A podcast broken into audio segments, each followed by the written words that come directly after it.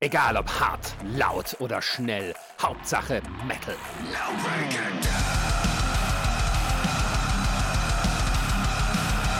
Dangerously Loud, der Podcast für die harten Klänge der Musik. Mit Marisa, Jan und Ronny.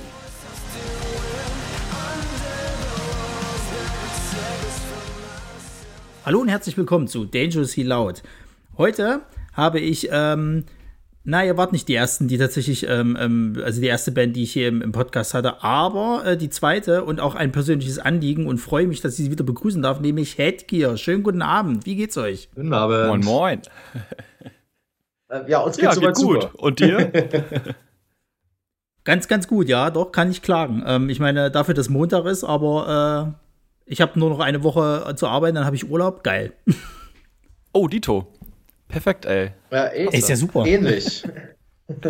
Ach was. ja, dann kann uns auch der Montag diesmal nichts anhaben. Dann können wir jetzt aufhören, können Montag weiter, äh, nächste Woche dann weitermachen, ne? Ja, wir kriegen Besuch leider. Ja. ähm, was habt ihr denn zuletzt gehört, sagt mal? Henny, willst du anfangen?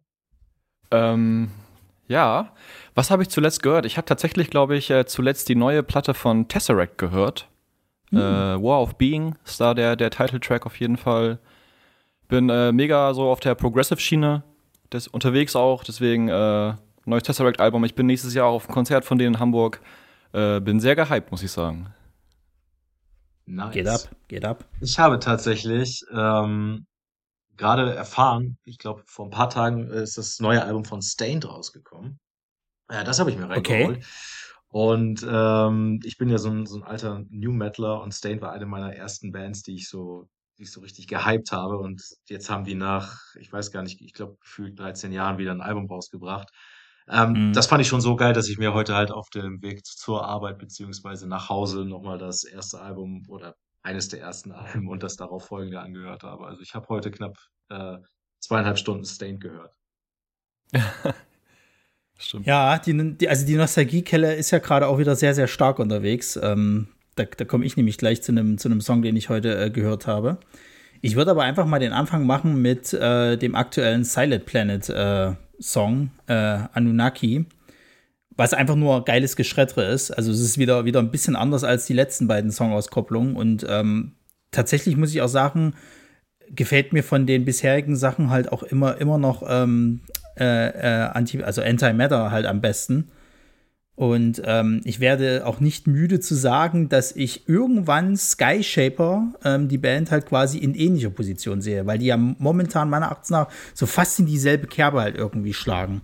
Also irgendwie erinnert mich Silent Planet immer ganz, ganz krass an Sky Shaper. Ich weiß auch nicht warum. Ähm, deswegen hört euch Possessor an. Und ansonsten habe ich heute rausgekriegt, es gibt eine Band, die heißt Against the Current. Kenne ich nicht, kannte ich bis dato nicht, ähm, aber die gibt es auch schon ein bisschen länger, ist irgendwie eine New Yorker Band. Die haben einen neuen Song rausgebracht, nennt sich Silent Stranger, der so ein bisschen erinnert an As Everything Unfolds. So, die feiere ich ja mega. Ähm, kann man sich gerne mal geben. Dann habe ich mal reingehört in, in Annie's Okay Throne of the Sunset, weil die jetzt gerade ihre EP rausgebracht haben, Abyss Part 1. Ähm, gefällt mir auch gut. Ich muss die EP aber noch hören. Ich habe es noch nicht geschafft. Und wo wir bei Nostalgie sind, äh, Blink 182 sind ja wieder zurück in, in alter Formatierung. Und die haben ja ihren Song One More Time rausgebracht. Und da hatte ich ein bisschen wie Pipi in den Augen, muss ich sagen. Also, ähm, Nicht schlecht. also das, das hittet ja auch noch mal ein bisschen anders, muss man tatsächlich sagen. Also es ist halt auch wieder ein bisschen melancholischer, der ganze Kram, aber du hast dann auch in dem Video noch mal so ein bisschen ähm, Videoaufnahmen von früher und so weiter und so fort. Und ähm, allein wie, wie dieser Song, Songtext halt auch ist, also das ist schon, hm. Äh, ich freue mich. Wird geil. du bist ganz schön rumgekommen jetzt gerade, was, was Das ist mir auch angeht, ne? aufgefallen. da war ja ordentlich was dabei. Naja, das Gute ist ja immer für, für, für, für die Folgen quasi, fange ich dann immer an, noch mal kurzfristig schnell noch mal mir, mir äh, die ganzen, ganzen letzten äh, äh, Song-Releases irgendwie rauszuholen. Und ähm, es kam halt auch wieder mega viel raus. Also ich kann es auch verstehen, wenn man da mittlerweile so viel verpasst. Also ich sag's auch ganz ehrlich, ich, ich habe das, das, das Annie's Okay, äh, die EP, die habe ich halt, die ist fast an mir vorbeigegangen. Hätte ich jetzt nicht irgendwie Tage, ich glaube, in irgendeiner Werbung irgendwie gesehen gehabt auf Insta oder so. Ich habe das tatsächlich auch überhaupt nicht mitbekommen, aber ich habe mir deren letztes Album auch angehört und muss sagen, da waren auch ein paar geile Sachen bei. Also Ja. die EP werde ich mir dann wahrscheinlich auch nochmal. Ich habe ja so schön lange Fahrradwege zur Arbeit. Also ich bin fast immer eine Dreiviertelstunde bis Stunde unterwegs. Da habe ich immer richtig viel Zeit, solche Sachen zu hören. Und wenn mir dann halt die Musik fehlt, dann höre ich halt Podcasts. Und äh, jetzt ist es gut, dass ich mal wieder ein bisschen was auf der To-Do-Liste habe. Aber Rike, immer nur ein Propfen im Ohr, ne? Sonst ist illegal. Nein, pass auf, ich habe ich hab diese neuen richtig geilen Kopfhörer, wo du nichts im Ohr hast, sondern die über diesen Infraschall ins Ohr gehen, über die Knochen. So, das heißt, mir kann Oha. niemand was. Meine Ohren sind frei. Das ist ja geil. Das habe ich auch noch nicht gehört, dass es Nee. das gibt. Ja, ist es tatsächlich. Also ich muss sagen, es ist scheiße zur Gartenarbeit, weil es geht halt auch der gesamte Geräuschkulisse eines Rasenmähers rein, da kannst du es nämlich knicken. Aber du Ja. hast, aber du hast halt die Awareness im Straßenverkehr. Du hörst halt echt gut von der Quali, äh, die Mucke. Und äh, gleichzeiig kriegst du mit, wenn dich einer anhupt oder anbrüllt oder sonst irgendwie so mit dir kommunizieren will. Das kriegst du halt doch schon mit. Also da kann auch selbst die Polizei nicht den Finger äh, schwenken und sagen, na, na, na, hier, was ist denn das? Das geht nicht. Kann ich sagen, ich Also ich bin- alles. Also ich bin auch ganz ehrlich, ich glaube, die Polizisten, die es noch machen, das sind dann auch wirklich hier die Oberlehrer, so nach dem Motto. Also ich, äh, wie oft ich sehe, dass Leute halt mittlerweile mit, mit irgendwie Kopfhörern voll äh, da im Straßenverkehr Ja. unterwegs sind und keinen interessiert's. Ja. Ähm, deswegen, was soll's. Ja, ist so. Ja, aber es ist bei mir ähnlich. Also ich habe ich hab tatsächlich ähm, auch eine lange Fahrt halt äh, immer zur Arbeit, also fast eine Dreiviertelstunde. Aber ich, ich muss halt so zeitig los, dass ich mir da echt kein Metal reinhören kann. Also das geht nicht. Deswegen entweder auf nachmittags verschieben, ansonsten ist es halt immer frühes Pop Podcast. Was ist das denn gerade für eine Aussage? Frühmorgens geht kein Metal, aber wo sind wir hier? Ey, wenn ich um 5 Uhr morgens los muss, da kann ich mir kein Geschrett ran. Das geht irgendwie nicht, da bin ich doch mal halb schlafen. Es gibt Menschen, die brauchen das, um wach zu werden. Also, Ja. ich glaube, Ich sag's gehöre ganz ehrlich, zu. Also in meinem, in meinem alten Beruf damals, ja, auf jeden Fall. Da habe ich das auch gebraucht, da habe ich das auch durchaus gemacht äh, auf dem Fahrrad und so weiter und so fort. Aber jetzt aktuell, also ich, ich arbeite ja in der Verwaltung und das ist ja schon Schlaftablette pur. Da kann ich das nicht schon zu früh morgen haben. Sehr schön. na gut, es sei dir verziehen. Nobody's perfect, oder wie es so schon heißt. Ja, naja. Man wird halt auch älter, ne? Das ist halt so Ah, wohl ja. die Downside der ganzen Sache. Ja, ja, ja. Also ich werde auch nicht jünger. ja. Ich wollte ja, Nee, ich wollte nee, ja ach. gar nicht sagen, Rike, aber jetzt fängst du ja an. Aber warum sind wir heute hier? Wir sind hier, weil ihr habt nämlich am 15.09. eine neue EP rausgebracht, nämlich Cotton Candy World. Und ähm, die enthält sechs Songs. Der erste Release ist Shores of Hypocrisy. Und die Release-Show war am 16.09., wo ich natürlich selbstverständlich da war und sagen kann, jeder, der es verpasst hat, selber schuld. Yo. Ähm, Jo. also wer nicht auf, wer nicht auf dem, wer nicht auf dem, auf dem äh, äh, Reload war, der, der hat äh, hier definitiv was verpasst. Also ähm, nicht nur, dass eure, eure Support-Bands halt affengeil waren, auch eure Show war, war mega gut. Also das, das äh, 10 von 10, wie, wie sie bei der Google-Rezension sagen würden. Ja, Dankeschön. Ja, mega. Ja, immer geil, dass du, geil, dass du da warst, dass es dir gefallen hat. Cool auch, dass du die, die Support-Acts so cool gefunden hast.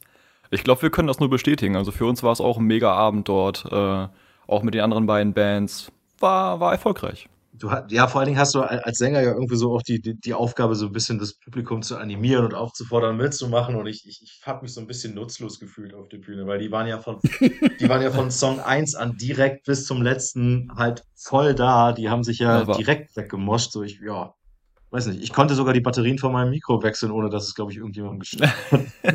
War viel zu einfach, Rike, sagst du. Ja, das war halt, äh, das war echt Noob-Level. Also,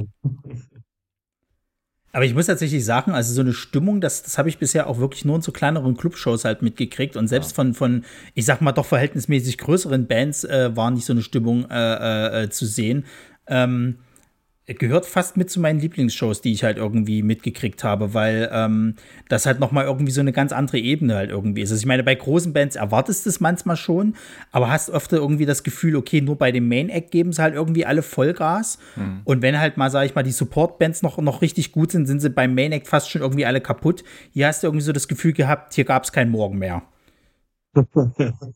Ja, das trifft das irgendwie ganz gut. Also zumindest emotional schon. Wir haben ja halt schon im Vorfeld gesehen, wie die Leute da ähm, zu Not My Art als erste Band, das ist ja für mich immer so der undankbarste Slot, Ja. den du haben kannst als Band, also so der Mhm. Eisbrecher zu sein. Da musst du halt schon eine Qualität für haben, die Leute direkt abzuholen. Und das haben die Jungs von Not My Art halt echt super gemacht. Und ich glaube, ähm, danach hatten wir dann ja Chiffre, die das Ganze nochmal so ein bisschen, nochmal so ein bisschen gebased haben, sag ich mal, da war dieses Flippige weg, da gab es dann so also richtig straighten Metalcore, aber trotzdem sind die Leute ähm, am Moschen gewesen, am Pogen gewesen. Und ich habe auch wirklich gedacht, so, jetzt müssen wir mal irgendwann mal Pause machen. Also, und, und bei uns müsste dann ja irgendwann mal so ein bisschen die Luft raus sein, aber nix ist. Die haben sich ja zum Teil nee. auf die Bühne geschoben. Also. Ja. Aber ey, wirklich. Ja, ja, mega. Auch das, was du sagst, gerade so in so kleineren Schuppen. Ne, wir waren ja in der Lila Eule in Bremen. Ich weiß nicht, mhm. wie viele Leute passen da rein. Vielleicht 150. Die haben gesagt, glaube ich, 200 Leute passen rein, aber ich weiß nicht wie. ähm, ähm, auf jeden Fall, das ist einfach so eine besondere Atmosphäre. Ne? Du bist sehr nah an der Bühne. Ähm, überall sind Leute wirklich, also egal wo du hingehst, du hast nicht irgendwie eine Ecke, wo dann eine Lücke entsteht, wo dann einfach nichts los ist, sondern es ist einfach eine schöne Atmosphäre gewesen.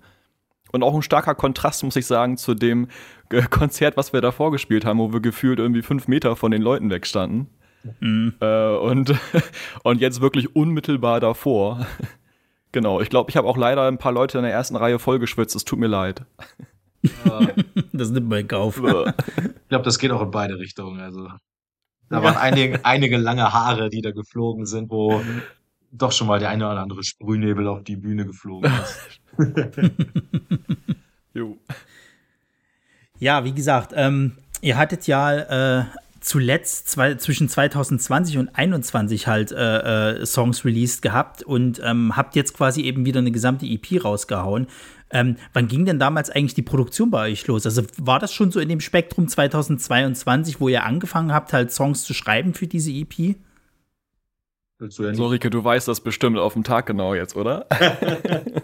Ich, nein. Ähm, ich weiß nur, dass wir am Anfang so blauäugig gesagt haben und äh, von Januar 22 bis März 22 sind wir im Songwriting, damit wir am Ende des Jahres releasen können. So. Mhm, genau. ähm, daraus ist natürlich nichts geworden, aber wir haben tatsächlich sehr viel Zeit gebraucht für Songwriting, ähm, weil wir natürlich auch alle jetzt berufstätig sind. Also wir haben jetzt quasi nur noch einen Studenten in der Band, ähm, der aber auch in den letzten Zügen liegt. Und dementsprechend sind wir halt, gerade Henny und ich so als, als äh, Kopf des Songwriting-Teams, sage ich jetzt mal, sind natürlich beruflich dann anders eingespannt gewesen und mussten uns dementsprechend ähm, irgendwie die Zeit freischaufeln, um das Ding wirklich auch auf Kurs zu kriegen. Und das mhm. hat halt super lange gedauert, ne? weil halt immer das war so ein ganzer Prozess. Ich weiß gar nicht, wo ich anfangen soll. Du kannst natürlich sagen so, okay, wir haben am Ende haben, haben wir das in kleinen Grüppchen gemacht. Zu Beginn saßen wir tatsächlich mit fünfmal im Proberaum am, Rap, am ja. Laptop und haben gesagt so, ähm, mach mal was. Und dann hat natürlich jeder seinen Senf zu jedem dazugegeben. Und da hast du eine unendliche Diskussion gehabt. Und das hat natürlich auch sehr viel Zeit gefressen. Ähm, mhm dementsprechend mussten wir da erstmal selbst uns so ein bisschen emanzipieren und da rauskommen und sagen so, ey Leute, lasst uns das mal splitten, du machst die Aufgabe, du machst die Aufgabe, wir gehen jetzt ins Songwriting und äh, dann kann jeder seine Gedanken irgendwie nochmal gesondert dazugeben, aber erstmal muss erstmal muss ein Grundgerüst erarbeitet werden, damit man überhaupt über irgendetwas reden kann und nicht irgendetwas zerredet, so, ne? Aber ja, mhm. tatsächlich sitzen wir dann, saßen wir dann bis Dezember 22 äh, im Songwriting so, ne? Und äh, ab Dezember haben wir dann quasi aufgenommen bis äh, Ende Februar tatsächlich. Da haben wir auch noch drei Monate gebraucht. Ja. Naja, ähm, man konnte ja auch so ein bisschen jetzt, äh, wenn man euch halt eben so, so ein bisschen auch auf Social Media verfolgt, ähm, wo dann eben quasi die EP released wurde, hattet ihr ja auch einen Post drunter geschrieben, dass ihr ja auch schon äh, halt sowohl eben im Privaten halt schon, schon ziemlich zurückstecken musstet, auch, auch so ein paar Schicksalsschläge dabei waren, etc. Ähm, letzten Endes jetzt, wo die EP da ist, hat sich das auch so ein bisschen wie eine Art Befreiung, beziehungsweise auch eben eine Belohnung halt dafür angeführt, das jetzt alles dann eben äh, äh, zu machen, sozusagen. Gerade wenn man jetzt auch rückblickend auf diese Release-Show schaut, halt eben. Auf jeden Fall. Also ich muss für, für meinen Teil kann ich auf jeden Fall sagen, wir haben ja jetzt am 15., nee, am 16. haben wir die Show gespielt. Und ab dem 16. um, weiß ich nicht, 24 Uhr, wo dann endlich alles im Proberaum wieder verladen war und wir auf dem Weg ins Dannys waren, äh, da war für mich so, da fiel der Stein vom Herzen, da fiel die ganze hm. Last ab. Jetzt ist quasi diese EP zumindest mal für die Vermarktung und für das, was wir alles vorhatten damit, erstmal abgeschlossen. Klar, wir, wir spielen noch weitere Konzerte mit den Songs, es folgt noch alles. Aber so der Großteil, sage ich mal jetzt, was wir auch jetzt äh, schon längerfristig alles geplant hatten letztes Jahr und Anfang diesen Jahres, das haben wir damit so geschafft. Und ja, da steckt echt, wie Rieke schon sagt, da steckt echt, also wie gesagt, ein Jahr Songwriting steckt da drin.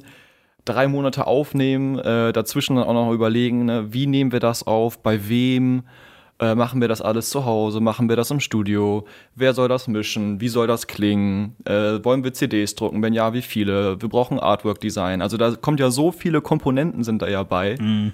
Ne, und da habe ich jetzt noch gar nicht angefangen, mit dem Konzert überhaupt ein Konzert zu planen. Ja. ähm, so, da, deswegen, also das schon, äh, schon, war schon ein geiles Gefühl.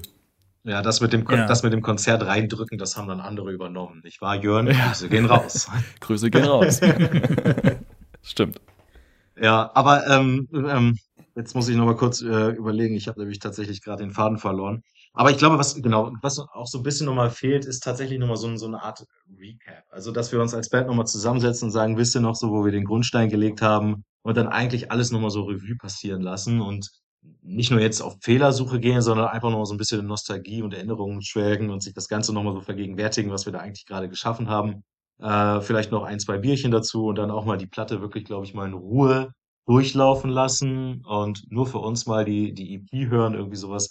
Das haben wir tatsächlich noch gar nicht gemacht. Also jeder hat das natürlich schon gehört, so, aber wir als Band haben uns noch nicht so wirklich hingehört, äh, hingehockt und unsere eigene EP mal gehört. Ja, also mhm. ich glaube, das könnte ich mir auch als sehr gewinnbringend vorstellen, wenn man das einfach mal so ein bisschen macht. Ähm, aber ja, es, es ist auf jeden Fall ein ziemlicher, ziemlicher Brocken, der dann von den Schultern runter war, gerade als das Konzert dann wirklich auch zu Ende war. Das war dann irgendwie so ein bisschen so, okay, jetzt sind wir im, jetzt sind wir im Modus, jetzt geht's ein bisschen runter, ein bisschen runterfahren, runterkommen, der ganze Stress ist jetzt erstmal weg. Du kannst jetzt mit allem, was jetzt kommt, frei aufspielen, weil du halt diese großen Meilensteine, wie zum Beispiel EP-Release oder Reload oder Free for All Festival, ähm, die sind alle hinter uns, die haben wir alle gerockt, das war alles geil, das hat alles richtig Bock gemacht und gut funktioniert und alles, was jetzt kommt, ist quasi noch ein Bonus on top. Ja. Mhm. Also ich muss auch tatsächlich sagen, ähm, wo du jetzt gerade gemeint hast, eben mit, mit, mit äh, äh, so ein bisschen auch das alles Revue passieren lassen, so, ich finde, das habt ihr bei dem, äh, bei der Release-Show habt ihr das ganz, ganz gut gemacht, weil ähm, gerade die Songauswahl, ihr habt ja sowohl halt, ähm, ich glaube sogar alles von der EP gespielt, ihr habt halt eben die, die Songs jetzt eben ähm, die letzten Sachen gespielt. Und ihr habt ja sogar als, als aller, allerletzten Song eben äh, nochmal Jack's Diary gespielt gehabt, der ja wirklich von eurem allerersten Album ist. Und ich muss, muss tatsächlich sagen, das war wirklich schön zu sehen, wie man halt eben so eine komplette Evolution einer Band halt einfach mitkriegt, die aber zu keinem Zeitpunkt, sag ich mal, schlecht klingt. Ne? Man hat das ja manchmal irgendwie so, wenn man gerade so an der Anfangsphase ist, sagen wir mal, es gibt ja ein paar Bands, die kommen so gerade aus der Schulzeit irgendwie zusammen und dann klingt das alles noch so ein bisschen hölzern, vielleicht noch nicht so ganz gut abgemischt etc. Und man merkt halt einfach, wie, wie ihr halt einfach auch euch kontinuierlich weiterentwickelt habt. So, dass das, also das, ähm, komme komm ich dann halt später noch auf einen Song, wo mir das ganz, ganz krass äh, aufgefallen ist. Ich würde aber gleich erstmal fragen, ihr habt jetzt sechs Songs auf der, auf der EP.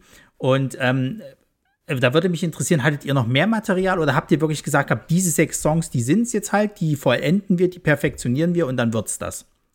Wir haben noch mehr. auf jeden Fall. Ja, also ich war so äh, eigentlich immer ein Verfechter von einer sieben-Song-EP. okay. Äh, auf jeden Fall einem noch, einem noch ein Song, der mehr oder weniger fertig ist, den ich noch gerne drauf gesehen hätte. Ähm, aber der kommt äh, hoffentlich auch noch demnächst raus. Ähm, und den gibt es dann als Bonus in der Special Edition für nochmal 20 Euro oder so. Da muss man, muss man, muss man businessmäßig denken. Du bist halt richtig geil. Du sagst, der ist halt komplett fertig und ich denke mir gerade so, äh, Moment, das Ding hat doch überhaupt keinen Refrain. Sag ich doch, fast fertig. da fehlt vielleicht noch ein bisschen was. Aber äh, du weißt, um welchen Song es sich handelt. Aber natürlich weiß ich das. genau. Ja, und Rike hat äh, auf jeden Fall, war auch sehr fleißig nochmal in der Zwischenzeit und hat unglaublich viele Songideen. Ich habe bei, bei, bei, mir auf dem Rechner auch noch einiges äh, an Ideen liegen. Das sind jetzt keine mhm. fertig ausgearbeiteten Songs, die fertig produziert, aufgenommen, wie auch immer sind, aber das sind auf jeden Fall ich sag mal schon mal, ausgearbeitete Kompositionen, an denen man jetzt so weiterarbeiten könnte. Da haben wir auf jeden Fall noch was da. Und die Auswahl fiel dann letztendlich auf die sechs Songs, ähm, die du ja jetzt auch auf der Pi gehört hast, genau. Ja. Ähm, genau, weil ich es nämlich eben vor uns von, von, von Evolution auch eben meinte. Ähm, ganz krass fällt mir das eben auf bei dem Song äh, Die Inner Me. Weil ich finde, da ist, da ist, also da, da, da habt ihr euch irgendwie auch ein bisschen selbst übertroffen mit, ähm, wir probieren halt auch nochmal andere Sachen aus.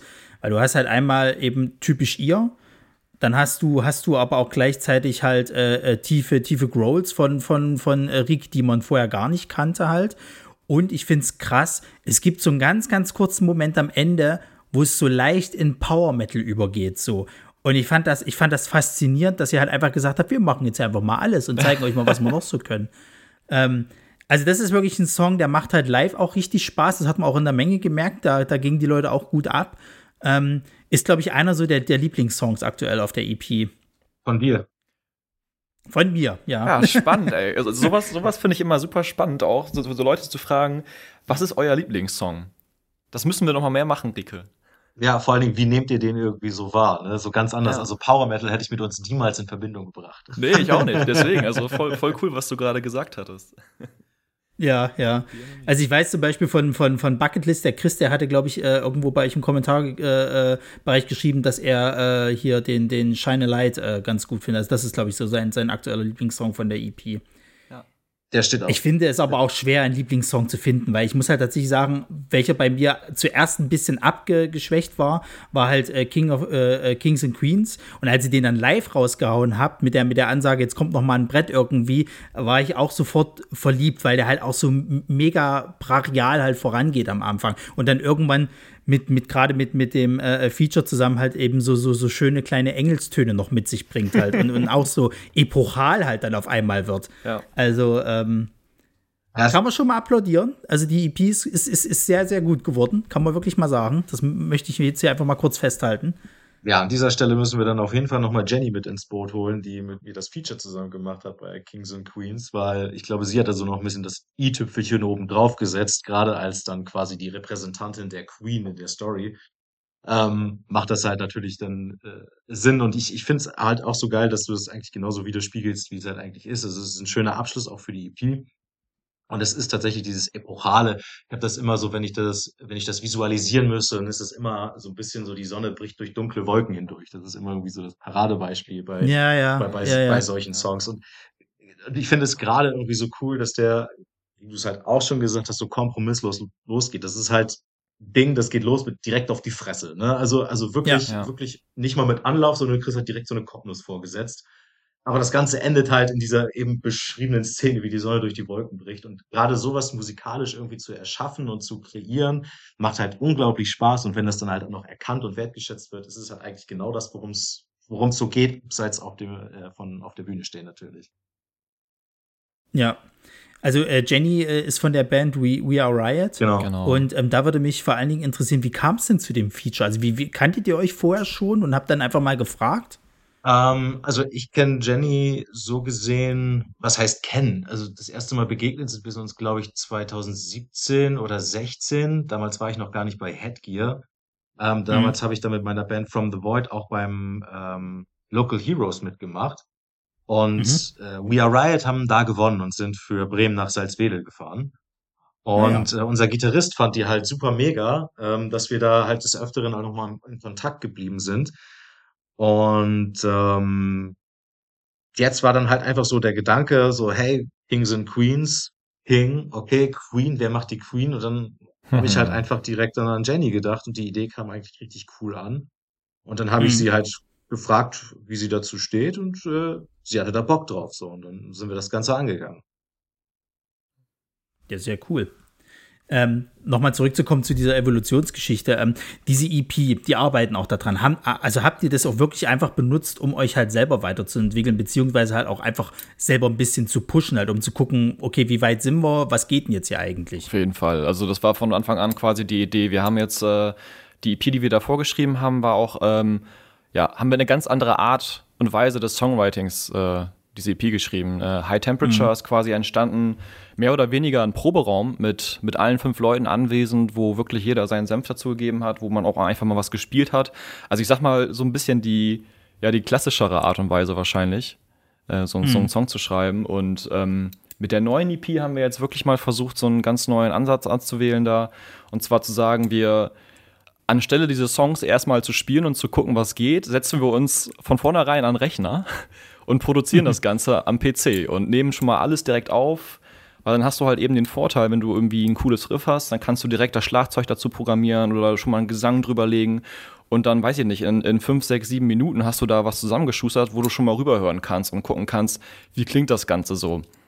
Ja, und dann, dann baut man sich so Stück für Stück wie so ein Baukastensystem diesen Song dann immer weiter auf und hat dann immer ja, relativ viele Möglichkeiten, den Song dann weiter auszuschmücken am Ende.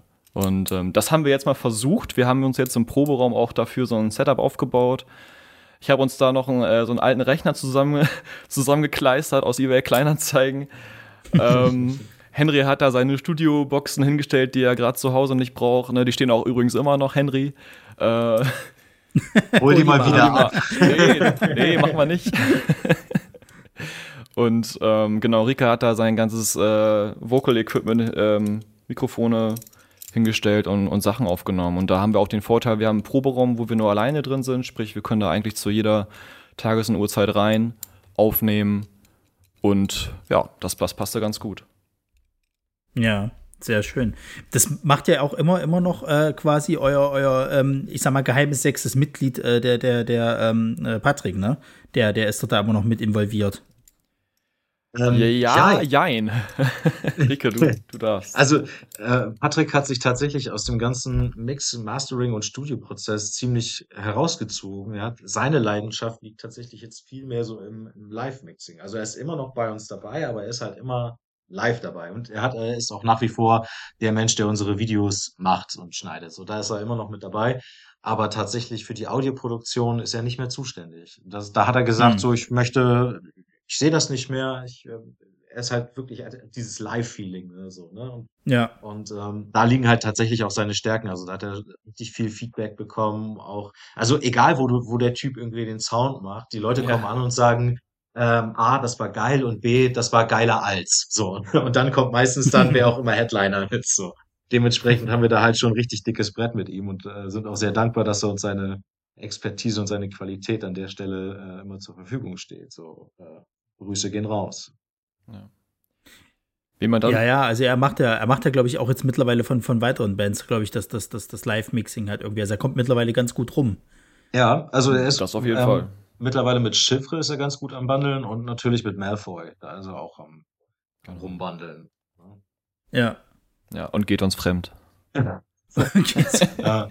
Ich glaube, er war gestern wieder mit Malfoy unterwegs. Zumindest ist seine Instagram-Story mit Lars, dem Gitarristen, zusammen. Die ja. sind da. Ja, ja. ja. ja, ja. ja so geht das war los. ja auch bei euch, glaube ich, auf der Show, ne?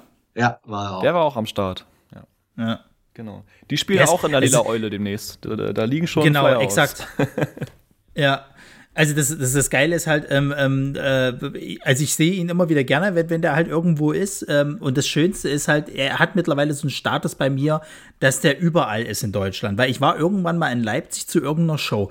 Ich weiß nicht mehr, was es war. Ob es tatsächlich was Größeres war, ob es ein Pericon war oder keine Ahnung. Jedenfalls, er ist mir irgendwie schon nach so ein paar Minuten ist er mir einfach über den Weg gelaufen. Hat keine Ahnung, wer ich bin, ist klar. Aber ähm, ich fand das halt lustig, weil ich gedacht habe, okay, krass, das, das heißt, das ist dein Hobby. Du gehst halt ja. einfach überall auf Shows. Wahrscheinlich gleichzeitig. Ja, der macht doch ganz viel PR und Marketing, ne? Also wir haben den auch, ja. jetzt, jetzt ohne Scheiß, wir haben den durch Zufall im Backstage-Bereich vom Reload getroffen. also zu dem Punkt, der ist wirklich überall. Ja, ist er. Ja, ja, gut, ich sag mal so, also ich meine, er kann ja auch nur davon lernen, ne? Das hilft ihm ja. ja irgendwo wahrscheinlich dann auch, wenn er halt Kontakte knüpft, sage ich jetzt mal, vielleicht irgendwie sich hier und da mal irgendwie ein bisschen Sachen anschaut. Also ich glaube, der ist auch wahnsinnig wissbegierig halt, was man auch so manchmal von, von den Malfoy äh, äh, Reels mitkriegt halt, oder beziehungsweise deren Social Media Präsenz. Ja, ja absolut. An dieser Stelle können wir auch nochmal erwähnen, Malfoy haben gerade mit äh, vier einen richtig geilen Song rausgehauen. Also den feiere ich tatsächlich persönlich sehr ab und freue mich natürlich umso mehr, dass die Jungs jetzt auch noch ein Album am Start haben und da auch noch mal eine kleine Tour machen.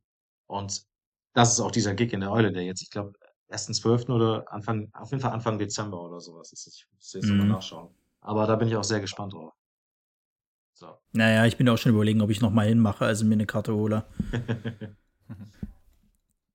Gut, ähm, was, was, was ich ähm, auf jeden Fall noch mal äh, äh, fragen will, ist nämlich die Tatsache, wenn man jetzt mal die EP so als Gesamtes hört, man hat jetzt natürlich King, Kings and Queens halt als Schluss, wenn es dann halt, sag ich mal, so, so Richtung, äh, ich sag mal, ruhigeren Abschluss geht. Also dieses Epochale halt auf jeden Fall. Aber ansonsten ist es ja doch schon sehr energiegeladen halt. Also geht gut voran so. War das halt einfach schon äh, von Haus aus so eine Entscheidung zu sagen, so, na, wir möchten schon ballern jetzt halt so. Also es soll jetzt nicht irgendwie so zwischendrin mal noch eine Ballade geben oder etc., sondern das soll jetzt ja einfach mal noch wieder eine Ansage werden. Balladen gibt's hier nicht. War auf jeden Fall unser Ziel. Ähm, auch cool, dass du das so empfindest. ähm, ja, was, was haben wir uns gesagt? Ich glaube, Rike, äh, wir haben gesagt, wir wollen gerne in jedem Song einen Breakdown haben, oder? Ich, ich wollte gerade sagen, ähm, Breakdown war eigentlich das Einzige, was man immer machen konnte. Also wenn wir mal irgendwie Ja. nicht gewusst haben, wie kann man das jetzt weitermachen, dann war immer Breakdown. Frage Nummer eins, gibt es einen Breakdown? Gibt es da einen Breakdown? Breakdown muss ja nicht in C-Teil, also ich will tatsächlich im nächsten Songwriting-Prozess auch vielleicht mal mit Breakdown anfangen und dann eine Strophe machen und dann nochmal einen Breakdown. Also tatsächlich ähm, sich einfach, sich einfach mal ein bisschen ausprobieren und ähm, ich glaube, was halt auch ähm, auffällt, ist, dass es tatsächlich jetzt das härteste Material, was wir bisher geschrieben haben. Ähm, Mhm. Und äh, das sage ich jetzt nicht nur, weil's, weil ich das so als so empfinde, sondern ist irgendwie de facto so. Also ich, ich glaube, es gibt weniger Rap und dafür mehr Breakdown, ähm, was soweit eigentlich ganz cool ist. Ich würde ganz gerne in der Geschichte in der Richtung weitergehen, aber auch noch mehr ähm, experimentieren. Also vielleicht auch mal ein paar mehr Clean-Passagen machen, vielleicht Hm. aber dann doch noch mal ein paar mehr Growls machen. Ähm, einfach um sich auch noch mal ein bisschen, ich meine, man unterschätzt auch so ein bisschen, wie, wie viel die, ähm, die, die Fertigkeiten, um mit Cubase umzugehen und mit den ganzen Plugins, äh, Einfluss darauf nehmen, wie die Platte letzten Endes klingt, ne? was Synthes und Hm. Programmierung angeht und sowas. Das legt da halt alles mit rein. Ne? Also es ist nicht nur so, dass man jetzt eine Gitarre in der Hand nimmt, sondern zum Beispiel Kings and Queens, das war ein Track, äh, der wurde geschrieben ohne eine Gitarre. So, ne? Also der war fertig, ohne dass auch nur eine Gitarre war. Und dann kam Henny und hat gesagt, so, ich gucke jetzt erstmal A, ob die äh, ob die Intonation stimmt und äh, B, setze ich da mal eine Gitarre drunter, damit man überhaupt mal so ein bisschen Metal hat, weil das war tatsächlich sonst eher so ein, weiß ich nicht, Electronic. ja, genau, Irgendwas. genau, irgendwas Geschichte, sowas, ne? Aber ähm, Mhm. war klar, wohin die Reise gehen sollte. Also da habe ich mich da einfach mal so ein bisschen ausprobiert und dann ähm, ist daraus halt Kings and Queens entstanden, so wie er jetzt ist, ne? Und Ja. ja, dementsprechend in diese Richtung halt gerne weiter. Also ich habe auch von vielen Leuten noch so gehört, die gesagt haben, Kings and Queens ist äh, überrascht sie sehr und das finden sie sehr geil, gerade dass wir da so ein bisschen experimentieren.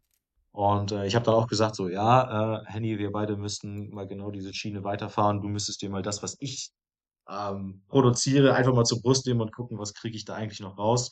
Und äh, an, also anstatt das jetzt einfach nur umgedreht zu machen, so nach dem Motto, du schreibst einen Song und dann gucken wir mal, welche Vocals passen. Ja. Auf jeden Fall gerne. Ja. Ich muss auch sagen, ähm, also ja, auf jeden Fall, das ist die, die härteste, das sind die härtesten Songs, die wir überhaupt bisher geschrieben haben. Äh, Und das war auch auf jeden Fall auch das Ziel. Ich muss aber auch sagen, dass mich das so ein bisschen überrascht. Zum Beispiel, du sagst jetzt auch, äh, The Inner Me ist dein, dein Lieblingssong. Das ist ja jetzt nicht Mhm. der härteste Song der Platte. Und ich habe so auch so ein bisschen das Nee. Gefühl, dass äh, vor allem auch so catchy Refrains wirklich gut ankommen, auch gerade so bei, bei unseren Fans. Und ein gutes Beispiel ist da zum Beispiel auch der Refrain von ähm, Shores of Hypocrisy. Den, wie ich finde, der ist halt sehr catchy, da ist ein bisschen Rhythmik drin, aber auch viel Melodie. Und halt der Hauptaugenmerk liegt einfach auf der Stimme, so, ne? Und die gibt ja auch die Melodie dann vor im Refrain. Und also ich hätte Bock auch mehr, vielleicht für die nächste EP mal in so eine Richtung zu gehen, zu sagen, hey Rike, komm, hau mal ein paar catchy Vocal Lines raus. ich kleister da eine Gitarre runter. Von mir aus auch die rechte. Beide. Ja. Nee, da, da hätte ich auf jeden Fall auch Bock drauf. Genau. So. Ja, aber das stimmt schon. Also, also ähm, ich weiß zum Beispiel, ähm, bei Shine a Light hast du, äh, äh, gibt's ja, gibt's ja quasi auch, Ja. Äh, sag ich mal, einen, einen clean äh, Refrain. Ähm, Apex Predator ist, glaube ich, so das härteste, Ja. würde ich fast behaupten wollen, weil das durchweg knallt. Ja, da muss ich gleich mal einen Fun Ähm, zu erzählen, aber red ruhig weiter. Und, und äh, ähm, ja, genau, Shores of, of Hypocrisy, muss ich fast tatsächlich sagen, finde ich, ist der, der, naja, wenn man jetzt mal den Endpart von, von, von Kings and Queens halt rausnimmt, halt doch der, der, der geerdetste Song, wenn man das jetzt mal so will. So, also bei allen anderen geht's halt sofort nach vorne und auf die Fresse und so. Und hier hast du halt, äh, geht ja schon diese catchy Melodie am Anfang los. Und erst, wenn dann, sage ich mal, so dieser, dieser, na, wir nennen es mal Mittelteil, irgendwie losgeht, da knallt's dann halt sozusagen und kommt dann nochmal zu dem Catchy. Das fand ich halt ganz spannend. Ja. du Ja, brauchst cool, halt auf jeder Platte einen Radiosong so. Ja, ja. Das ist ja, unser, das ist der, das ist der Radiosong. Ja, Apex Predator, da gibt's ein, äh, gibt's Fun Fact zu. Also gerade bei so Songs wie Apex und Flash and Pain auch, die dann halt so reinknallen. Ich habe mich da an den Gitarren Ja. sehr stark an den Riffs von Wage War orientiert. Vielleicht hört man das an manchen Stellen auch raus. So Wage War, Polaris, Northlane, das sind halt so diese, diese Modern Metal, über, übertrieben tiefe Tunings und einfach nur Leerseite und tief und viele Palm Mutes. Ähm, so ging auf jeden Fall in die Richtung. Aber vom Beispiel Apex Predator, der war nicht immer so. das war eigentlich mal, Wie hieß der Rike? Party-Song oder so? Der hieß einfach ähm, so. warte, das war. Doch, der hieß Party-Song. Nein, Club Night hieß der. Ah, aber, oh, sorry. Aber Night als Ritter, also mit K. Und es ging tatsächlich mal darum, ähm, dass man in einen Club rein wollte und nicht reingekommen ist. Und deswegen hatte man nicht mit dem Türsteher. Ja, aber der, der Song war gar nicht so böse, sondern der Song war eher so, so Rock'n'Roll, fröhlich. Ja. So mehr im Stil von Shores of Hypocrisy vielleicht. Äh, vielleicht eher noch ein bisschen mehr Richtung Rock'n'Roll. Und dann hatten wir, äh, wir hatten mal einen Abend bei Kevin, unserem Drummer, gemacht, wo wir über alles Material rübergehört haben, was wir bis dato hatten. Und dann meinte Patrick zu dem Song, also wir waren alle davon eigentlich überzeugt und Patrick meinte, ich finde das scheiße. Das hört man doch gern. Ja. Aber das klingt ja wie heile Welt und der Text ist nur irgendwas äh, melancholisches. Das klingt wie so eine Rock'n'Roll-Schulband. Holt mich gar nicht ab. Ja, ja, genau. Hat ihn, hat ihn auf jeden Fall nicht abgeholt, nee. Alles auf links gedreht. Am, und dann, ja, dann haben sich ja, genau, Kevin und ich nochmal rangesetzt und das ganze Ding nochmal umgedreht. Ja. Aber auch krass, ne, wenn man vielleicht sogar mal selber von, von sich aus gerne in diese Richtung gehen wollte, so nach dem Motto halt uns voll davon überzeugt ist, dann kommt er, ja. äh, ich find's scheiße, ne? Ja. Also ist ja überhaupt nichts, Jungs. Also da, weiß nicht, ging, was war an dem Tag los? Keine Lust gehabt oder? das ist schon, ja. da steht man dann erstmal wirklich so da, pff, das waren jetzt irgendwie so drei Tage intensives Arbeiten. Am Ende ist man super gut äh, mit einer Stimmung rausgegangen. Alles weg. Ja, ist so. Tat, tat ein bisschen weh, ja. Ja, schon. Voll. Gut, aber sowas muss es ja auch geben. Ne? Also ich meine, umso besser, wenn, wenn er dann halt auch ehrlich ist und, und, und euch da was, was sagt. Ähm, schlimmer wäre es, wenn du halt dann nur so ja, von Ja-Sagern umgeben bist und dann, dann bringst du es halt raus und alle lachen einen aus dafür. Auf jeden Fall. Nee, das war schon, war schon der richtige Move von ihm. Ja. Deswegen sei ihm auch das Fremdgehen verziehen. aber nur deswegen. er kommt, aber nur deswegen, genau. Er kommt ja wieder. So ist ja nicht. Kommt ja immer wieder ja. zu uns zurück. Ähm, Jetzt, jetzt fand ich es halt äh, spannend. Ihr habt ja für euer, für euer Art, äh, also für euer Cover sozusagen halt ein, ein kleines Mädel halt eben. Ähm, also man muss sich dazu äh, vorstellen, das ist halt alles äh, so, so in den Farbtönen schwarz-weiß, dunkelblau halt eben gehalten. Ähm, alles sehr, sehr düster. Und dann hast du halt aber eben ein kleines Mädchen, was halt so einen Luftballon hält, der halt eben äh, dieses typische, ich sag mal, Pink könnte an Popcorn, halt, wie man so eben sagt, äh, Cotton Candy halt eben so, so, so erinnern. So. Wie, wie kam die denn auf die Idee? Habt ihr einfach mal machen lassen oder, oder hattet ihr schon grob irgendwie ein Konzept im, im Kopf? Also zuerst, ähm, es ist Cotton Candy und kein äh, Luftballon. Also tatsächlich, Cotton Candy heißt ja Zuckerwatte. Ja. Und äh, sie hält da tatsächlich so eine Zuckerwatte einfach in der Hand. Und das, Art, hm. das Artwork ähm, ist, ist so eine Mixtur. Also ich habe im Vorfeld des Songwritings irgendwie eine Liste von potenziell, ich glaube, es waren 52 verschiedene EP-Namen aufgeschrieben und rausgesucht und den Jungs zur Verfügung gestellt. Und es war mhm. tatsächlich auch Patrick, der als erstes gesagt hat, so, yo, Cotton Candy Work klingt richtig geil. Und ähm, wir haben uns dann mal so ein bisschen darüber unterhalten, worum es in den Songs eigentlich geht und dass das alles schon so ein bisschen dystopisch bis melancholisch negativ ist und dementsprechend ähm, sitzt das, ist das halt so ein, so, ein, so ein krasser Kontrast zu dem Ausruf Cotton Candy World, also eine Zuckerwatte-Welt, mhm. in der du halt eher so ähm, vorstellst, als würdest du in einer Welt leben von wie von Mario Kart, weißt du, alles bunt, alles mhm. schön etc. Und dann hast du dieses Mädchen mit ihrer Zuckerwatte und steht halt einfach vor einer total zerstörten Welt.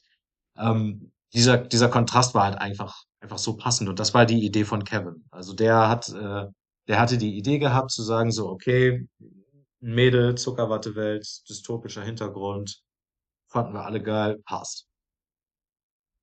Ja, cool. Und ähm, die Entscheidung, dass ihr jetzt tatsächlich auch CDs pressen lasst, war, war die relativ ein, äh, einfach zu, zu halten, weil es ist ja aktuell mhm. tatsächlich sehr oft so, dass entweder man macht es halt auf Schallplatte oder viele entschließen sich ja gar nichts mehr in, in, in ich sag mal, in äh, physischer Form zu machen. Ja, ich glaube, das mit äh. den CDs ist so eine Sache, ähm, da mussten wir schon ein bisschen diskutieren am Anfang, glaube ich, Rika, ne? Also ich, du, hast, du sagst ja schon richtig, ne? CDs, ähm, wer hört jetzt noch CD so, ne? Eine CD ist mittlerweile eher sowas geworden, was man sich so vielleicht ins Regal stellt und anguckt oder irgendwie vielleicht auch einfach nur noch sammelt. Mhm. Ähm, aber ich glaube, dann ist halt so eine CD, gerade auch so bei kleineren Bands, bei vielen Leuten dann doch noch äh, beliebt, gerade so als Sammelstück. Und deswegen haben wir uns dann, glaube ich, auch entschieden, wir, wir drucken CDs, wir machen davon jetzt nicht unendlich viele, aber mhm. so, eine, so, eine, so eine gewisse äh, Anzahl an CDs wollen wir schon immer ganz gerne dabei haben.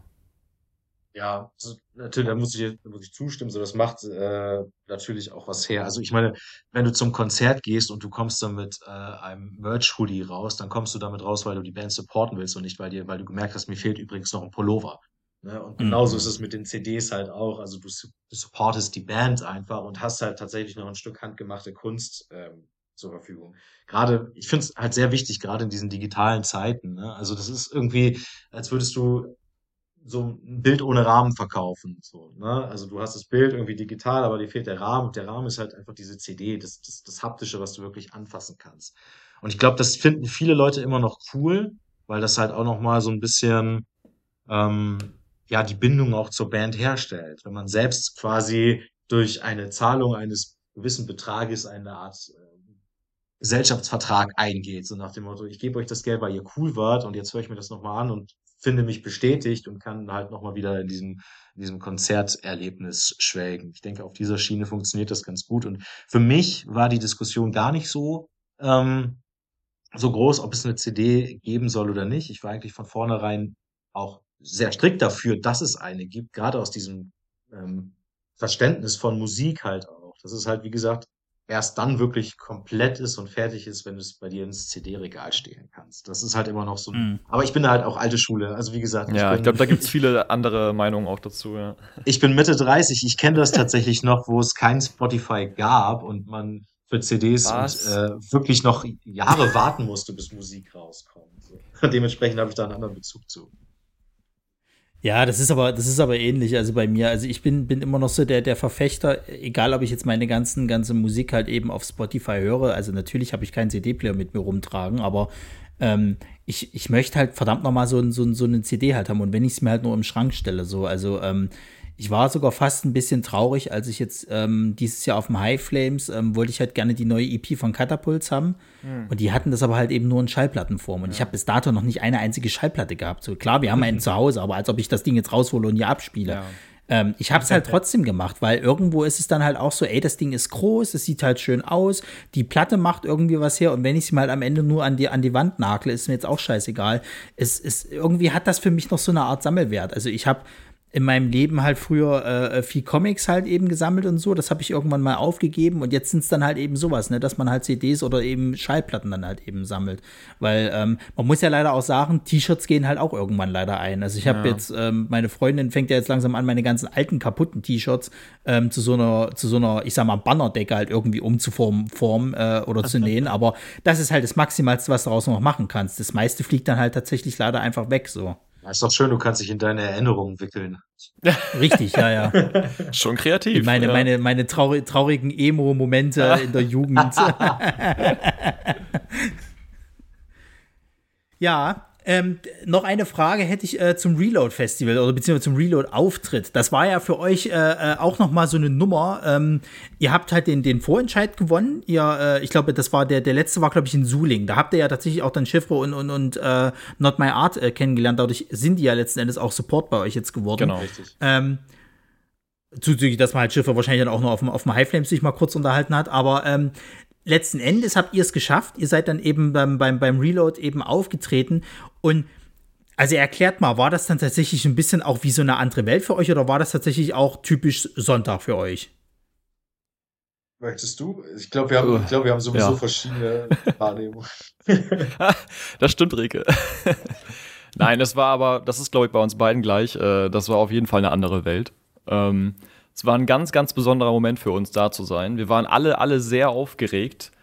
Ähm, Tage davor, vor allem am Abend davor, wir waren ja auf dem Festival ähm, die ersten zwei Tage noch als, ja, ich sag mal, als normale Besucher auf dem, mhm. auf dem Campingplatz und dann am Samstag ging es dann für uns morgens um 8 Uhr sollten wir auf dem Backstage äh, stehen und fertig sein quasi mit unserem Equipment zum Aufbauen.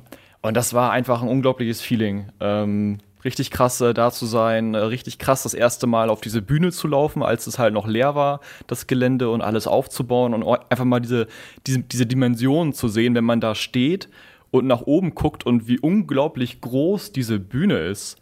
Das mhm. ist, äh, das ist echt Wahnsinn.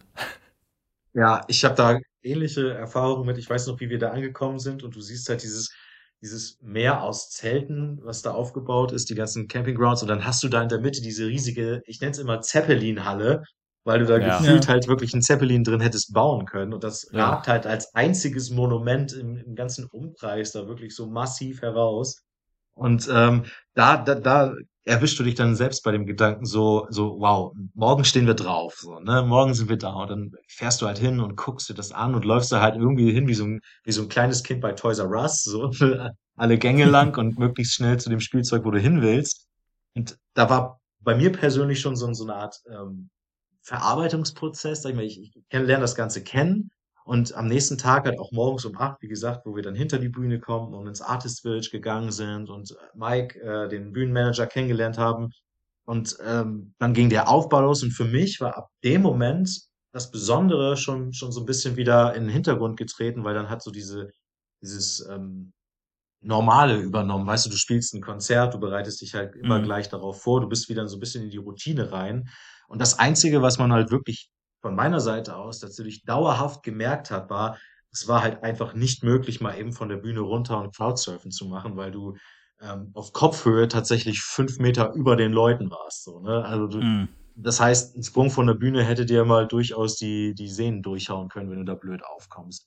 Also das war, Mhm. das war das Einzige, wo du halt wirklich gemerkt hast, so, wow, wo bin ich hier eigentlich gerade? Ne? Und ansonsten war es dann halt tatsächlich erstmal wieder ein Auftritt, wo du natürlich versuchst, jetzt irgendwie dem auch gerecht zu werden, natürlich. Das war so der Druck von meiner Seite. Ähm, aber ansonsten war das Ganze, das Ganze wirklich Spannende, wirklich Spannende für mich, das Ganze drumherum davor und danach. Der Auftritt an sich selber war ein Headgear-Auftritt, wo man halt wirklich einfach diesen, nur diesen Druck hat, dem gerecht zu werden zu wollen, aber nicht, oh mein Gott, das ist das Reload, das ist jetzt das Nonplusultra, ich äh, bin jetzt hier so glücklich und hast du nicht gesehen, so das hatte ich halt gar nicht so. Ja, das war, Ja. weiß ich nicht. Vielleicht bin ich da aber auch etwas eigen einfach in der Wahrnehmung.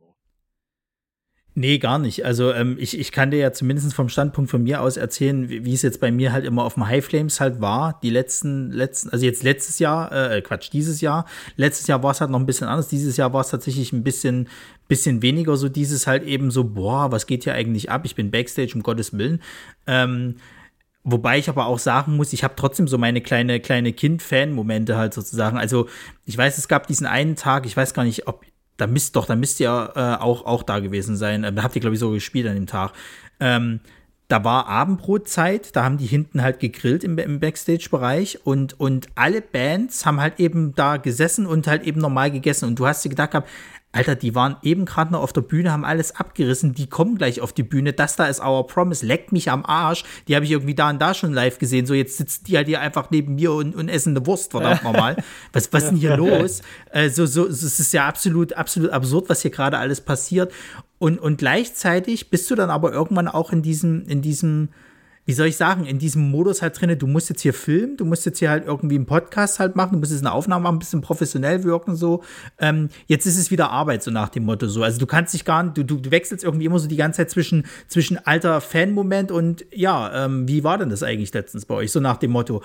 Ähm, das fände ich halt immer krass spannend und ich meine, ich habe auch schon, ähm, weiß ich nicht, halt durch andere Formate irgendwie Regisseure kennengelernt etc. Das, das ist irgendwie ähnlich. Sobald dann irgendwie die Arbeit halt ins Spiel kommt, also musst du halt in diesen professionellen Modus halt übergehen und da ist es dann halt irgendwie, es passiert halt einfach so.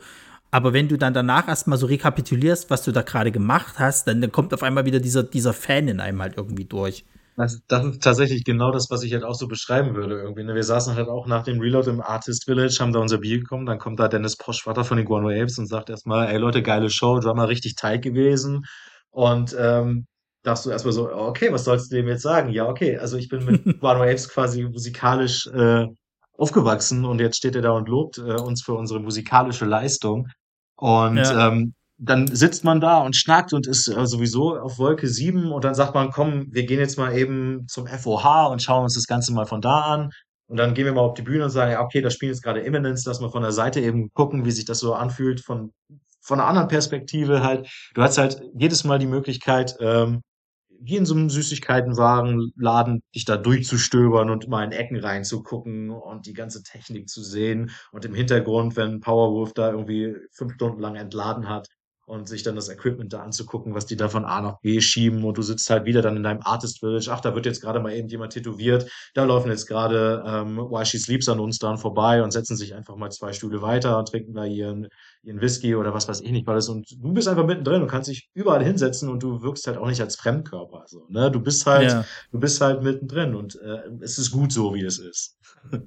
Ich finde aber auch stimmt, eine ja. spannende Perspektive dazu immer. Also klar, für uns war das natürlich wie so ein, wie so ein Wunderland da hinten, äh, hinter ja. der Bühne so, ne? Weil für uns ist es natürlich auch nicht gang und gäbe, dass wir an solchen Events teilnehmen. Äh, sprich, wir waren alle aufgeregt, das war alles Neuland. Aber wenn man sich mal überlegt, ähm, wie das so in anderen Bands so ergeht, gerade so, weiß ich nicht, US-amerikanische Bands, die wirklich äh, Wochen oder Monate lang auf Tour sind, äh, ich meine, wir haben uns gefreut, wir hatten so ein, also jede Band hatte da hinten so ein Zelt dann. Ne, das war diese Artist mhm. Village. Äh, quasi jede Band ein Zelt äh, mit einem Kühlschrank und so ein paar Sitzgelegenheiten. Ne? Die größeren Bands hatten dann natürlich auch größere oder eben auch mehrere Zelte zur Verfügung. Aber wenn du überlegst, du hast das, dieses, du lebst in einem Zelt für Monate am Stück. Dann, ja. ich glaube, irgendwann verliert das auch so seine Würze. Und da muss man auch so ein bisschen, glaube ich, so betrachten, gerade so Bands, die wirklich die ganze Zeit auf Tour sind, die haben dann natürlich auch nicht so viel Spaß, dann noch irgendwie großen Hampelmann da hinten zu machen, sondern die sagen so, das ist jetzt so meine Freizeit, die ich hier habe, ne, von meinem Leben. Und die möchte ich jetzt auch gern so ein bisschen für mich nutzen. Deswegen haben sie dann auch einfach viele Bands dann auch zurückgezogen, so äh, gerade so Bands dann, für die das halt gang und gäbe ist. Ne? Also ja. spannend zu sehen, so. Ja, also ich fand das ganz lustig, das hatte ja, das hat ja die Isabel von, von Take My Hearts hatte das äh, äh, erzählt gehabt. Ähm, die waren ja auch mit, mit schon bekannteren Bands halt wirklich auf Tour irgendwie. Und sie meinte aber halt auch, ja, klar quatscht man da mal so ein bisschen, aber man ist dann halt auch wirklich nach der Show groggy, geht dann halt irgendwie in, sein, in seinen Bus halt irgendwie und, und geht dann halt einfach schlafen, weil man ist halt auch keine 20 mehr so tatsächlich. Man muss sich halt irgendwie am nächsten Tag schon wieder auf die nächste Show vorbereiten, ja. darf ja dann auch irgendwie nicht so, so total zerfleddert irgendwie da ankommen. Und ähm, dann ist es halt tatsächlich einfach so, okay, man hat jetzt gerade seine Arbeit getan, jetzt geht man nach Hause und schläft, wie halt eben wirklich der normale Arbeitsdienst halt auch bei jedem so ist. Ja, genau.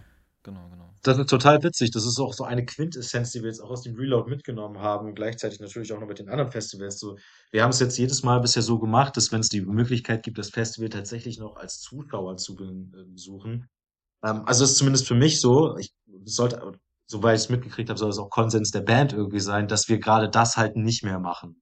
Also so dieser, dieser Arbeitsgedanke, der dahinter steht. Also ich habe das tatsächlich auch beim Reload gemerkt. Ähm, wir haben extra den Tag vorher wirklich halt nicht getrunken, gar nichts, aber trotzdem halt irgendwie nur zweieinhalb Stunden Schlaf gehabt, weil unsere Zeltnachbarn mhm. ähm, griechischer Wein auf Dauerschleife gespielt haben. Gottes Willen. Und ähm, das nicht gerade nicht gerade leise. Und ähm, da muss man halt irgendwie dann auch sagen, so, ey, wir sind jetzt eigentlich morgen hier, um zu arbeiten in dem Sinne, hängen hier aber trotzdem mit den ganzen Leuten und machen jetzt einen quasi auf Rock'n'Roll und sind voll drin, aber ähm, riskieren damit natürlich gleichzeitig halt auch irgendwie noch qualitative Einbuße, weil wir irgendwie nicht fit sind, Schlafmangel etc. Alkohol ist immer scheiße bestimmen. Und dementsprechend ist es halt eigentlich irgendwie ja, normal anzureisen, wenn man spielt. Wenn du danach halt noch bleiben willst so und die Zeit hast, glaube ich, lässt sich darüber reden, aber dieses ich fahre schon ein oder zwei Tage vorher hin, um dann halt wirklich zwei Tage später auf demselben Festival zu spielen, ist, glaube ich, keine gute Idee. Also auch als Tipp an alle mm. Bands. So.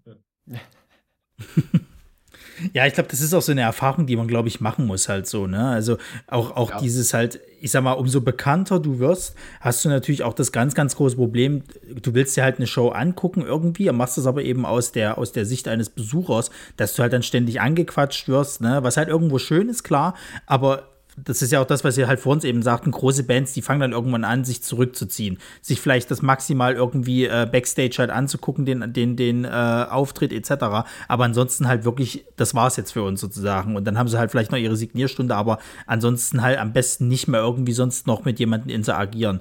Ähm, das, das äh, muss, muss man, glaube ich, auch manchmal vielleicht ein bisschen schmerzlich irgendwie äh, mitnehmen, so, eine so eine Erfahrung. Also ich fand das ja witzig, du hattest es ja, äh, Rike, erzählt auf, auf dem äh, High Flames, äh, dass du quasi den Abend zuvor ein bisschen zu tief ins Glas geguckt hattest, aber doch gut performt das dafür dann am nächsten Tag.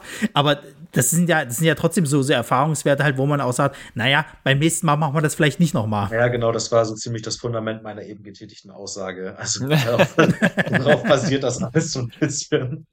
Und ähm, ja, genau, genau. Also wie gesagt, äh, man kann es halt auch übertreiben. Ich bin ja auch damals schon mit Vorsätzen zum High Flames gefahren, ähm, bis Kev dann halt irgendwie den Fusel äh, aus der Seitentasche gezaubert hat. Und ab da weiß ich nicht mehr, warum ich nichts und niemanden mehr stoppen konnte.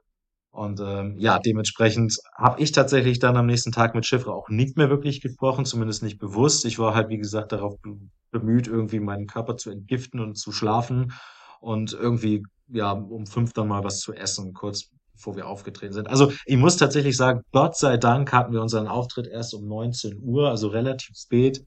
Ähm, schon um fünf oder sowas hätte ich gesagt, so Leute, wir haben gerade echt ein Problem.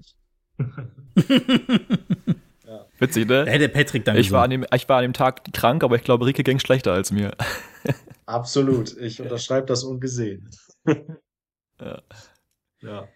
Naja, aber wer euch jetzt äh, äh trotzdem noch mal äh, dieses Jahr erleben will, ähm, der hat die Chance am 28.10. in Suling. Das ist ja tatsächlich äh, in der, glaube ich, in derselben äh, Location, wo auch dieses äh, Reload Finale stattfand. Der Band Contest, genau. Ja, genau, der, der, der Band Contest. Mhm. Ähm, nämlich mit unseren Freunden von Bucketlist und, die kenne ich persönlich noch nicht, aber ich habe vor uns mal kurz reingehört, Melody of My Heartbeat.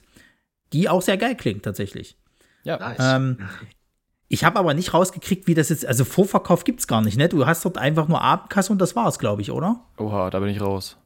An uns Rike, weißt man, du da was? Soweit, soweit ich weiß, hat man uns auch noch nichts gesagt. So, also es geht jetzt so langsam los mit Werbung, das habe ich schon gesehen in Instagram in der Story oder sowas. Ähm, von daher springen wir jetzt einfach mal auf den Zug ähm, auf. Jo Leute, 28.10. Gear Suling, seid dabei. Mhm. Ähm, aber von Vorverkauf wusste ich jetzt tatsächlich auch nichts. Super vorbereitet. An dieser Stelle wird uns Jörn wahrscheinlich auf die Schultern klopfen und sagen, gut gemacht, Männers. Vorbereitung stimmt. Jawohl. Jawohl. Das habt ihr ja jetzt von mir erfahren im Endeffekt so. Also, ähm, genau. wer, wer, also ich habe gesehen gehabt, ich glaube, ähm, äh, Kasse dort Eintritt 8 Euro äh, was ein super fairer Preis Auf ist, also leck Fall. mich am Arsch. Mhm. Ähm, also wer sich da beschwert, ähm, das, das äh, äh schämt euch. Ich, also solche Diskussionen bin ich ja auch echt äh, leid langsam. Ne? Also ich hatte mal die Diskussion, da kam damals nach Leipzig äh, Bless the Fall und die hatten im Gepäck ähm, Shapes, die gibt es glaube ich leider nicht mehr und ähm, irgend noch eine andere Band, so, so, so ein paar Briten halt irgendwie, die auch so Metalcore gemacht haben. So. Und ähm, da hat das Ticket gekostet, glaube ich, na, lass mich nicht lügen, auch so 17 Euro irgendwie. Und dann dachte tatsächlich irgendwie einer, also wir haben uns halt eben äh, mit, mit der Band Shapes noch danach so ein bisschen unterhalten und so weiter und so fort. Und dann hat mich irgendwann einer angesprochen äh, von, von den äh, Fans oder Besuchern, meinte halt so, na, die waren ja jetzt nicht so geil, ne? Und ich fand das auch nicht so gut, dass die so irgendwie versucht haben, die Leute da irgendwie anzuheizen. Und ich muss auch sagen, also für diesen Preis der Karte halt, irgendwie ist Blast vorher nur das Einzige, was gut ist. Der Rest, den kennst du wieder nicht. Das finde ich jetzt nicht so schön. Und da meine ich dann auch, Alter, für 17 Euro, du kriegst hier eine Band, die kommt aus Amerika extra über den Teich angeflogen. Du kriegst noch eine weitere Band, die kommt, ja. glaube ich, irgendwie aus, aus Großbritannien. Eine kommt aus Kanada. Willst du mich verarschen?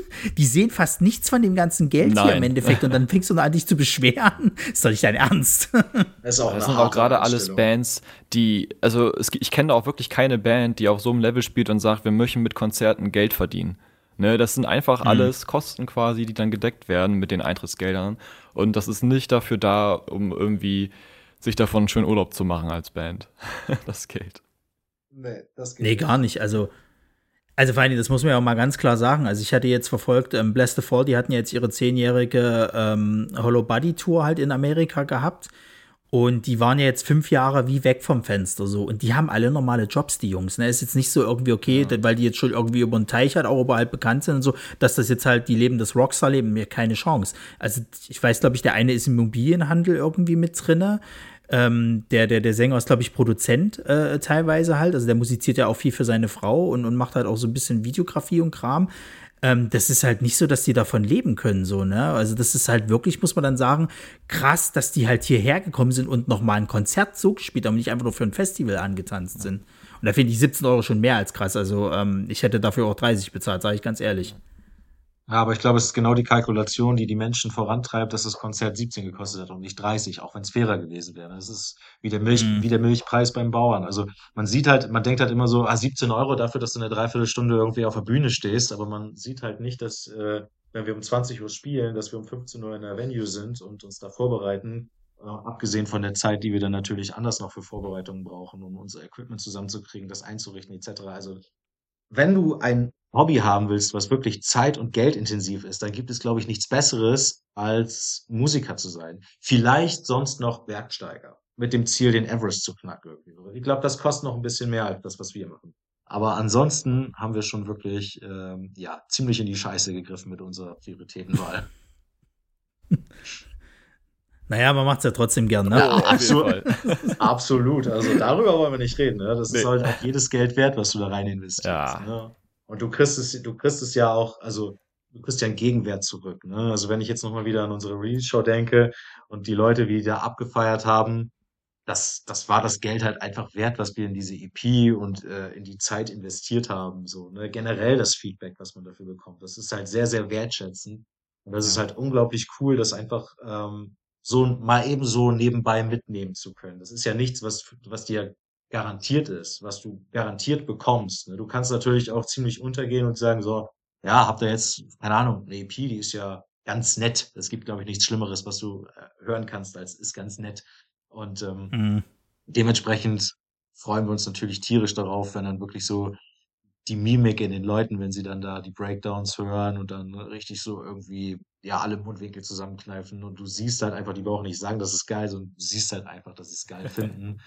Und ähm, dementsprechend, ja, dafür machst du das halt letzten Endes, ne? Nicht für das, nicht für das Ticketgeld oder irgendwie sowas. Also, wenn da mal Geld rumkommt, dann geht's sowieso wieder in die Bandkasse und nimmt dir so ein bisschen den finanziellen Schmerz, wenn du das nächste Mal wieder 500 Euro Rechnung hast für irgendwelche Kleinigkeiten, sei es jetzt ein CD-Druck oder Merch-Bestellung oder, oder, oder.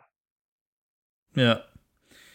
Deswegen ähm, äh, immer schön unterstützen, äh, sei es halt beim, beim, beim Merch-Kauf oder eben auch bei, bei den äh, Konzerten, wie eben auch am 28.10. Ich werde da sein, ähm, weil Geil. Suling ist ja auch gar nicht so weit weg von hier. Cool. Ähm, und ich will Bucketlist auch endlich mal wieder sehen. Ja, auch. Ähm, das habe ich den Jungs versprochen, dass, dass, dass ich die dieses Jahr noch mal irgendwie angucke. Und ähm, ansonsten äh, nochmal äh, Chapeau an diese, an diese EP. Also, das ist wirklich ähm, muah, Chefskiss, kann man so sagen. Also, das ist wirklich ein, ein sehr, sehr gutes Ding gewesen. Vielen, vielen äh, sollte sich jeder auf jeden Fall mal anhören. Und ansonsten bin ich eigentlich fertig. Habt ihr noch irgendwas? Ja, ich würde einfach nochmal ganz spontan Danke sagen an, wie gesagt, alle, die bis uns bisher jetzt äh, das Feedback zukommen lassen haben, dass ihnen das gefällt, was sie gehört haben. Und dir natürlich nochmal äh, Dankeschön, dass du dir die Zeit nimmst, um nochmal mit uns über unser neuestes Baby zu sprechen. Und das wäre es auch, glaube ich, von meiner Seite. Ja, ich kann mich da nur anschließen. Vielen, vielen Dank, dass wir hier, dein, hier, hier sein durften. Äh, war ein sehr nettes Gespräch mit dir und äh, wir freuen uns auf jeden Fall, dich wiederzusehen am 28.10. Ja, auf jeden Fall. In diesem Sinne sage ich äh, herzlichen Dank nochmal, auch an alle Zuhörer, die bis hierhin da gewesen sind oder zugehört haben. Äh, sage schönen Gruß an alle, die auch bei der Release-Show waren. Ähm, und dann hören wir uns beim nächsten Mal vielleicht sogar mit, wer ist denn der nächste? Ach ja, genau, die nächste Band, die wir jetzt da haben, sind dann äh, Contrast. Ähm, die äh, nehmen wir am 2. Oktober auf und die kommen dann als nächstes äh, dran. Und dann gucken wir mal, wer es dann danach wird. Ich habe noch so ein paar Sachen im Köcher, ähm, aber wir müssen halt auf jeden Fall noch Termine finden. In diesem Sinne nochmal herzlichen Dank an äh, Rigo und Henny für das echt nette Gespräch. Ähm, wie gesagt, Cotton Candy World, die EP ist draußen, hört's euch an, streamt die Scheiße aus dem Ding raus und äh, gönnt euch auf jeden Fall ein T-Shirt. Gibt's ja auch neue. Weiß gar nicht, habt ihr, habt ihr noch welche da oder ein sind jetzt schon wieder alle, da. die, die Nur ein paar. deswegen zuschlagen? Ja. Paar. ja. Kommt vorbei und holt sie. Und richtig. Und dann bis zum nächsten Mal. Tschüss. Ciao. Tschüss.